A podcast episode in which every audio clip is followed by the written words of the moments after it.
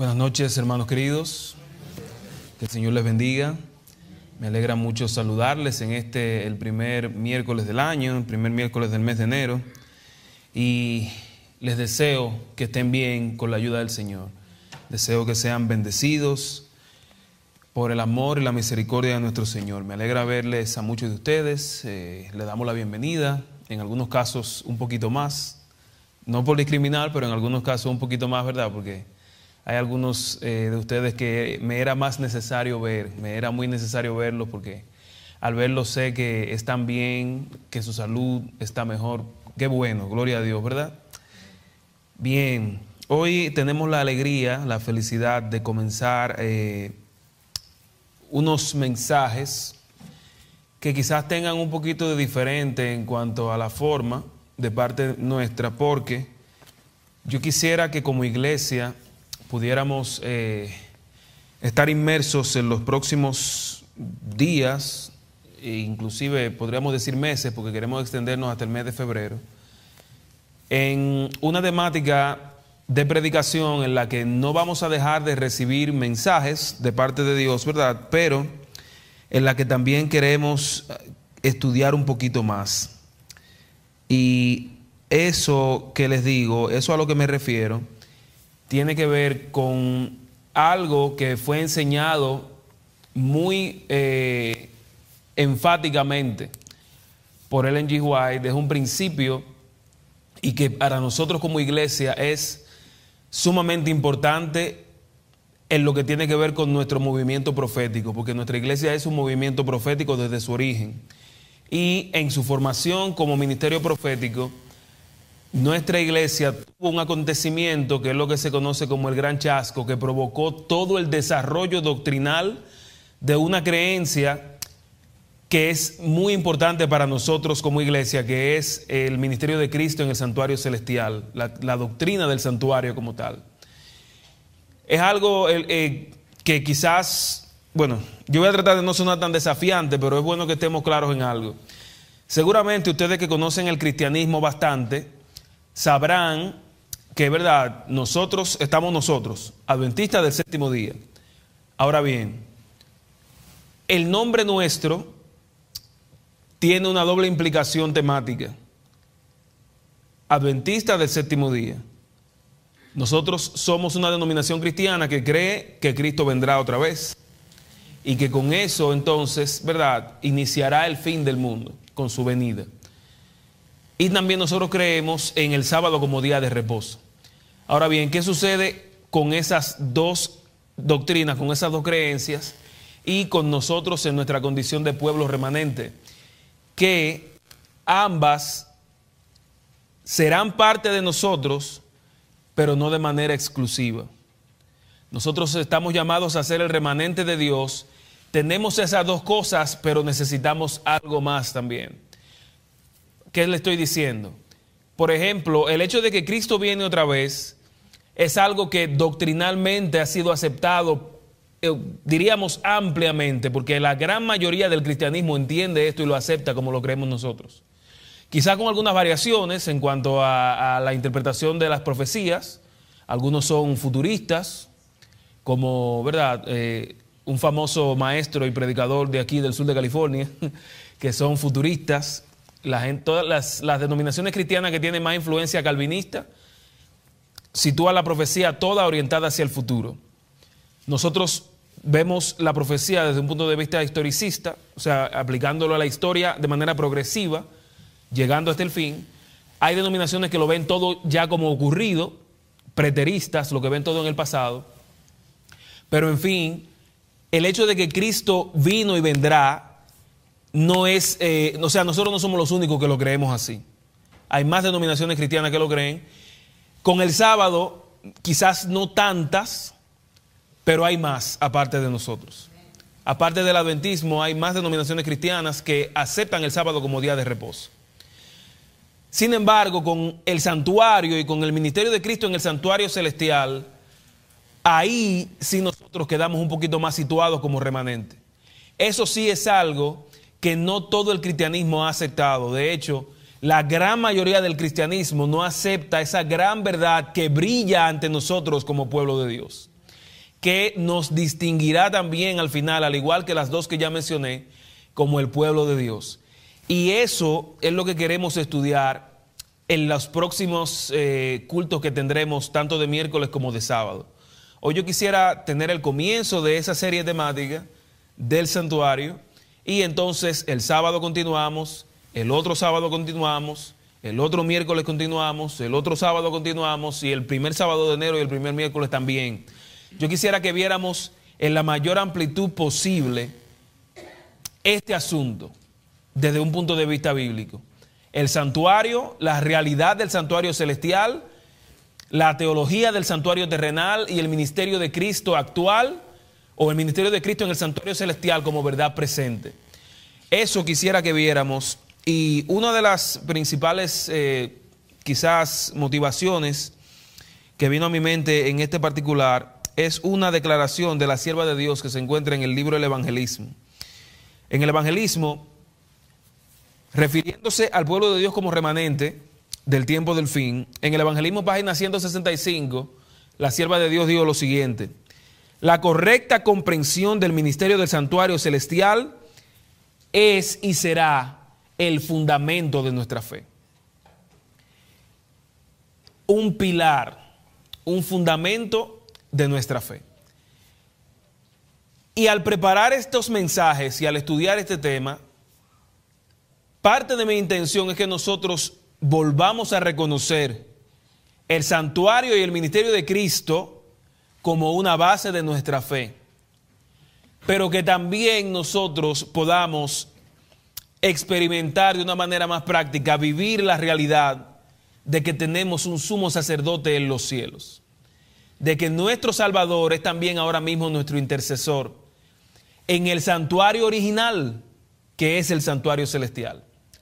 Por eso, lo primero que quiero hacer con ustedes es leer la declaración de eh, la creencia, la creencia número 24 de nuestra iglesia, de las 28, que es la que tiene que ver con el ministerio de Cristo en el santuario celestial. Y me voy a atrever a leerla textualmente, que es, eh, esta declaración resume, creencias es la página 430, la doctrina número 24, la creencia, perdón, número 24. Allí dice lo siguiente. Hay un santuario en el cielo, el verdadero tabernáculo que el Señor erigió y no el ser humano. En él ministra Cristo en favor de nosotros, para poner a disposición de los creyentes los beneficios de su sacrificio expiatorio ofrecido una vez y para siempre en la cruz. Cristo en su ascensión llegó a ser nuestro gran sumo sacerdote y comenzó su ministerio intercesor que fue tipificado por la obra del sumo sacerdote en el lugar santo del santuario terrenal. En 1844, al concluir el periodo profético de las 2300 tardes y mañanas, inició la segunda y última fase de su ministerio expiatorio, que fue tipificado por la obra del sumo sacerdote en el lugar santísimo del santuario terrenal, esto es, el día de expiación. Esta obra es un juicio investigador que forma parte de la eliminación definitiva del pecado, prefigurada por la purificación del antiguo santuario hebreo, como ya mencioné en el día de expiación. En el servicio simbólico del santuario se purificaba este mismo mediante la sangre de los sacrificios de animales, pero las cosas celestiales se purifican mediante el perfecto sacrificio de la sangre de Jesús. El juicio investigador revela a las inteligencias celestiales quienes de entre los muertos duermen en Cristo, siendo por lo tanto considerados dignos en Él de participar en la primera resurrección. También este juicio pone de manifiesto quién de entre los vivos permanece en Cristo, guardando los mandamientos de Dios y la fe de Jesús, estando por lo tanto en Él, preparado para ser trasladado a su reino eterno. Este juicio vindica la justicia de Dios al salvar a los que creen en Jesús declara que los que permanecieron leales a Dios recibirán el reino.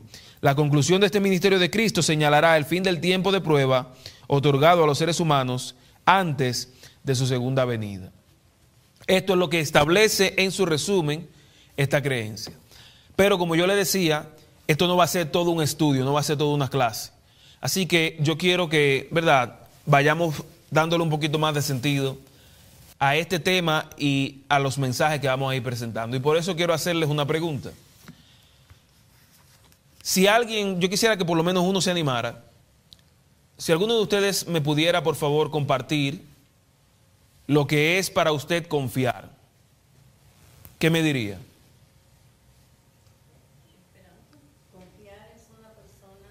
Escuché esperanza por aquí, ¿sí, hermana Luisa?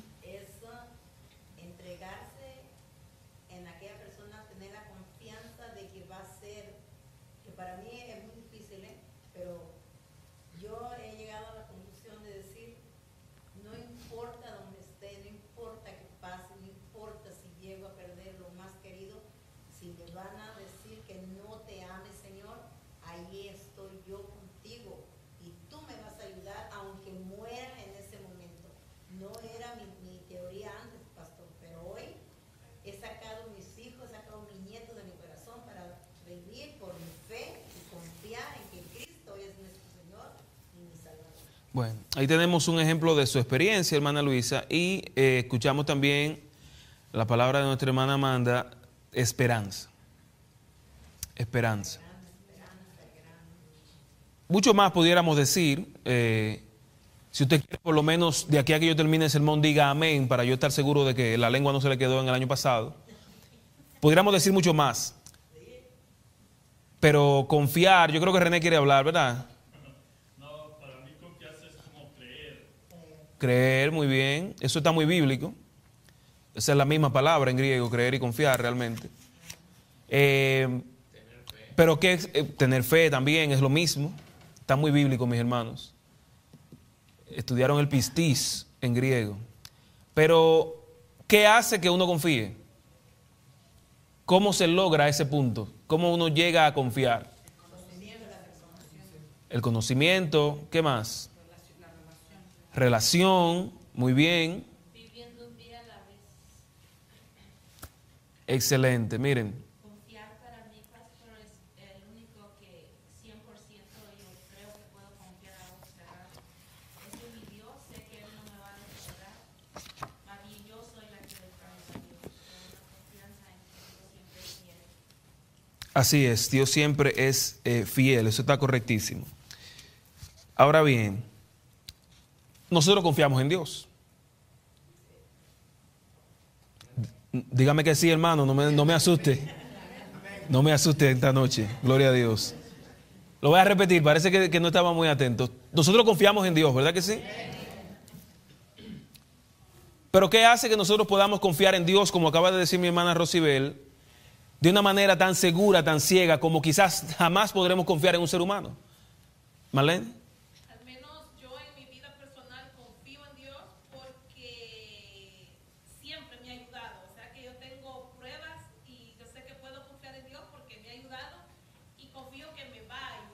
Amén, ¿verdad? Porque no falla nunca.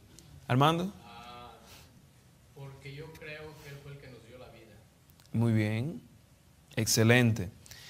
Todo eso que ustedes acaban de decir, que es perfecto, que no falla, que nos dio la vida, no lo podemos decir de seres semejantes a nosotros.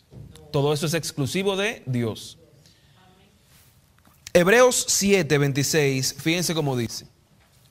Hebreos 7, 26. Tal sumo sacerdote nos convenía. como Santo, inocente, sin mancha, apartado de los pecadores y hecho más sublime que los cielos. Es decir, Dios en sí mismo es, tiene en su plenitud atributos que ninguno de nosotros poseemos. En él jamás ha estado una naturaleza pecaminosa. Él murió y resucitó. Él tuvo el poder de crear de lo que no existía. Es decir, estamos viendo a Dios situado de una manera que es sola de Él, exclusiva de Él, que es la que nos hace confiar. Ahora bien, como mencionaron ustedes, nosotros, a pesar de que Él es así, que eso técnicamente es la trascendencia de Dios, el hecho de que Él sea así, ¿verdad? Extremadamente santo, perfecto, eterno. Todo eso que lo separa de nosotros es su trascendencia. Ahora bien, Dios al mismo tiempo que es trascendente, también es inmanente porque nos ama, porque quiere salvarnos, porque quiere vivir en nuestros corazones. Y porque nosotros a través de Cristo tenemos acceso al trono de la gracia. Ustedes hablaron de comunicación, de relación. Y pensando en esto, yo quise traer a su mente, eh, perdón Sergio, que no te di un avance, pero lo voy a hacer. En las minas de San José, en Chile, en agosto del 2010 ocurrió un derrumbe que seguramente muchos de ustedes recuerdan. En la historia y el testimonio de esta gente se cuenta de un momento en el que después de estar ya por un tiempo allí, se encontró la manera, taladrando y haciendo pozos, de alcanzarlos a ellos. Y lo primero que le bajaron a ellos fue una cámara para ver cómo estaba todo allá abajo y papel y lápiz para que puedan enviar algunas notas. En esas notas ellos escribieron que estaban bien, que estaban vivos todos, porque ahí no murió nadie, que estaban todos vivos y también pudieron escribir varias de las cosas que, que querían pedir, varias de las cosas que entendían que más necesitaban. Ahí entonces, a partir de ese momento, yo me imagino esos hombres que a partir de ese momento volvió a ellos la esperanza de salir. Porque si hasta allá llegó una cámara y llegó una nota, entonces podían tener esperanza. Y las excavaciones siguieron y se siguió abriendo espacios y ya ellos, mientras se lograba su rescate, empezaron a recibir algunos artículos que necesitaban empezaron a recibir agua potable, empezaron a recibir comida. Y así mismo como el grupo completo quedó sepultado allí, el grupo al final salió completo gracias a Dios. Hay muchos testimonios cristianos, mucha gente de esa aceptó la, eh, la, salvación en Cristo, mucha gente de esa confiando en Dios fue sostenida allí. Pero les pongo este ejemplo porque a partir del día en que ellos recibieron las notas para escribir y la cámara, a partir de ese día pasaron 69 días más para que se diera el rescate. Poco más de dos meses.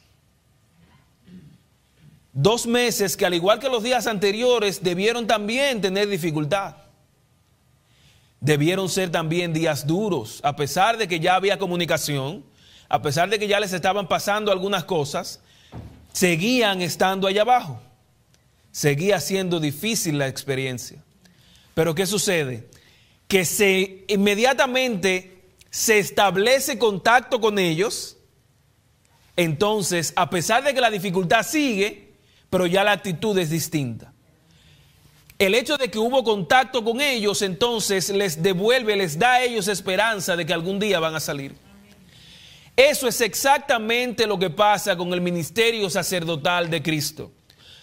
Porque en otro aspecto, y usted verá que al final yo voy a terminar hablando de oración también con el santuario, hoy es miércoles, así que me perdonan, pero lo voy a hacer sin hacer ninguna herejía. Hebreos 4, 14 al 16, mire lo que nos dice. Por tanto, teniendo un gran qué, y ese es Jesús, Cristo Jesús, que traspasó los cielos, Jesús el Hijo de Dios, retengamos nuestra profesión. No tenemos un sumo sacerdote que no pueda compadecerse de nuestras debilidades, sino uno que fue tentado en todo, según nuestra semejanza, pero sin pecado. Y aquí viene entonces esa parte de comunicación.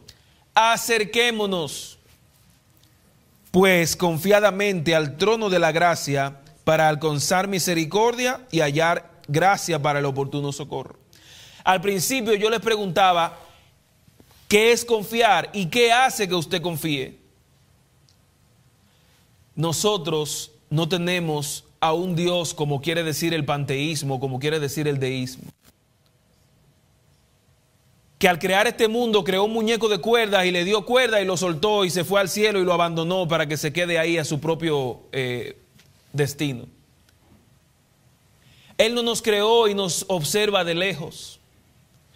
Él es un Dios al cual podemos acercarnos. Porque Cristo, como dice aquí el 14, traspasó los cielos. El hecho de que Cristo ascendió y comenzó más adelante su ministerio sacerdotal es, a pesar de que se llama juicio investigador, pero esa es nuestra esperanza. Porque el propósito de ese juicio no es que usted salga de ahí con un ticket. El propósito de ese juicio no es nuestra condenación. El propósito de ese juicio es que usted acepte la salvación que Cristo le da para que allí entonces Él ante el Padre pueda defenderlo a usted. Y cuando eso comenzó en 1844, a nuestra cueva llegó la cámara y llegaron las notas para nosotros poder escribir lo que necesitábamos. Cuando eso comenzó, entonces nosotros recibimos la oportunidad de ser y de vivir la salvación en Cristo Jesús. Y nosotros estamos seguros, de acuerdo a los principios de la profecía que tenemos, que las 70 semanas a las que se refiere Daniel capítulo 9 están totalmente relacionadas o son totalmente paralelas a lo que dice Daniel 8:14 respecto a la purificación del santuario.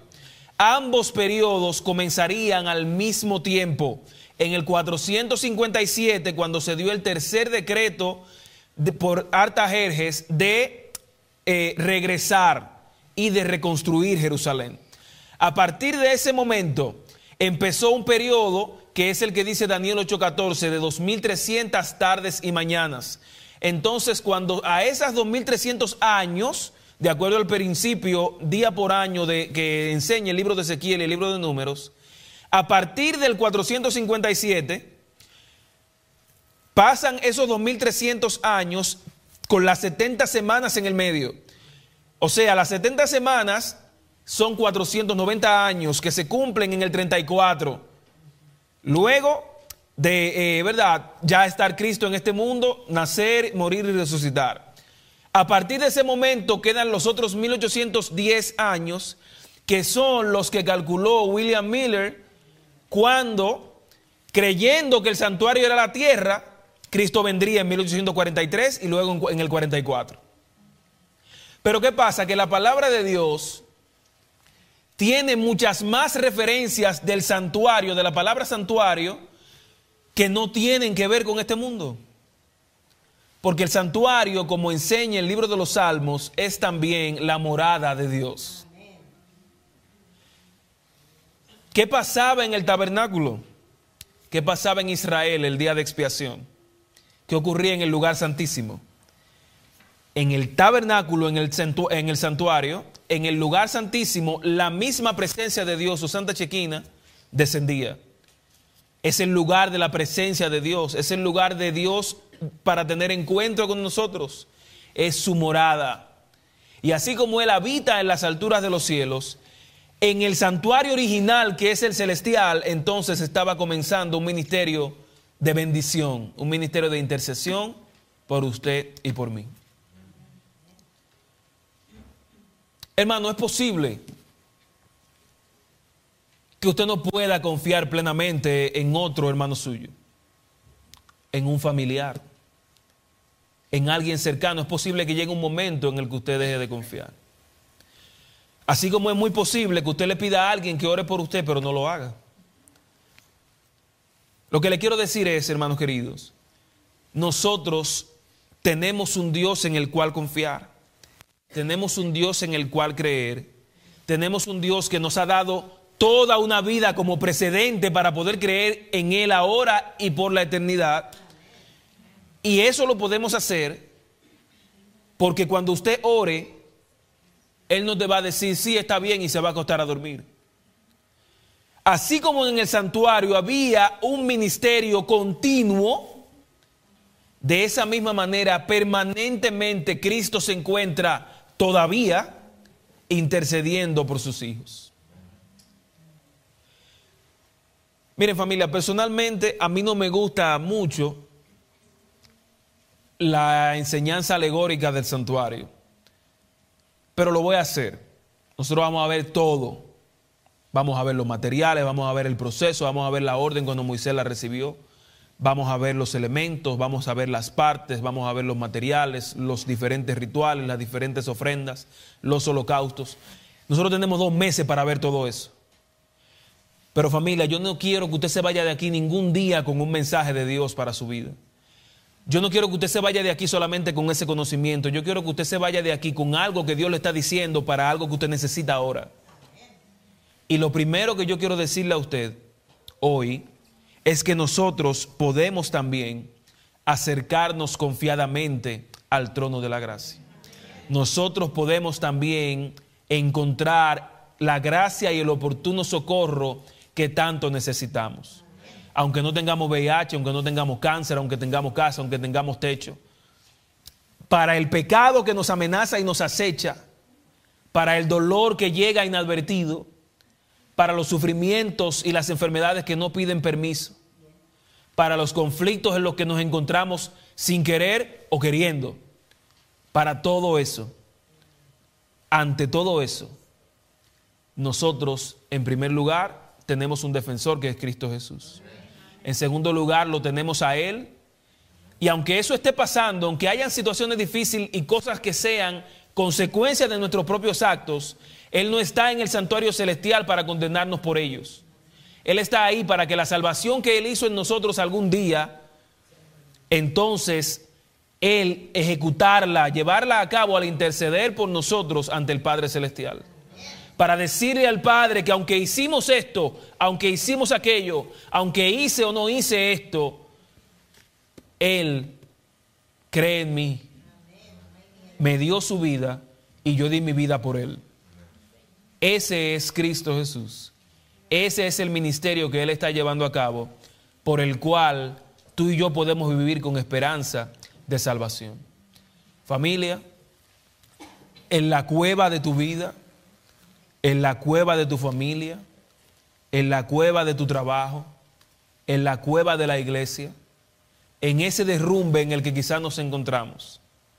No estamos solos porque se abrió un hoyito, o podríamos decir como dijo Pablo, el cielo fue traspasado y a nosotros llegó ese contacto, llegó esa cámara, llegó esa nota por la cual tú puedes venir al templo cada semana y presentarle a Dios tus peticiones en la que puedes presentarle a Dios tus errores, en la que puedes presentarle a Él en lo que te has equivocado y en la que puedes también demostrar cuánto lo amas aceptando su sacrificio y su ministerio actual en el santuario celestial por ti y por mí.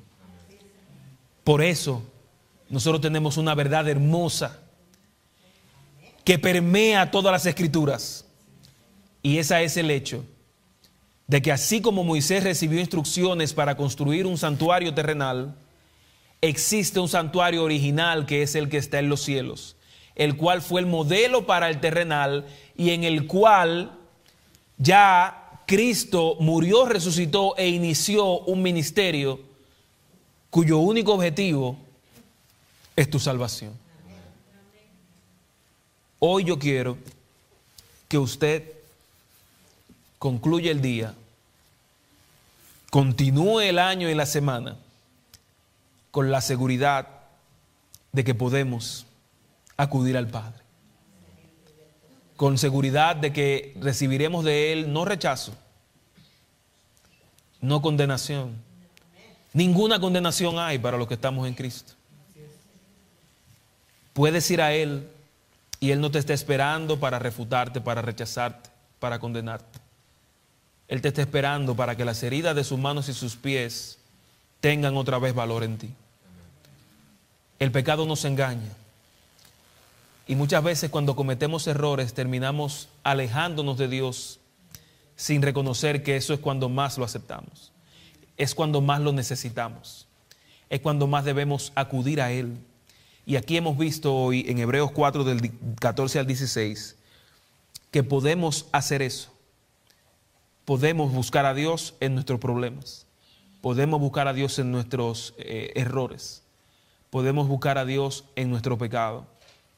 Y eso es porque el sumo sacerdote no es un hombre imperfecto. Es Cristo Jesús, el mismo Dios, el que no conoció pecado, el que es santo, santo, santo, y que te quiere hacer a ti también santo para Él. Por eso podemos confiar. Porque el que nos pide que confiemos es uno que nunca ha fallado y que nunca fallará. Porque el que nos pide que confiemos, a pesar de que es tan grande, no ama nada tanto como a ti. Por eso es que puedes confiar. Y hoy yo te invito a que no solamente entiendas esto, a que no solamente te lleves un conocimiento, eh, no sé, textual o intelectual. Yo quiero que te lleves eso, pero quiero que también salgas de aquí con esperanza porque tienes un sumo sacerdote, santo, perfecto y lleno de amor por ti. Que el Señor les bendiga y yo les pido que me acompañen en este trayecto que va a durar alrededor de siete semanas en la doctrina del santuario. Pero no lo hagamos sin ver cara a cara a nuestro sumo sacerdote. Que el Señor les bendiga y si usted quiere ampliar esto que estamos viendo, hay muchos recursos con lo que se puede hacer, se puede acercar a mí. En el website de la iglesia está publicado el libro de las creencias gratis para que usted lo descargue si quiere estudiar la doctrina 24. Hay mucho material que, está disponible para eso. Pero sobre todo, no se pierda estos mensajes.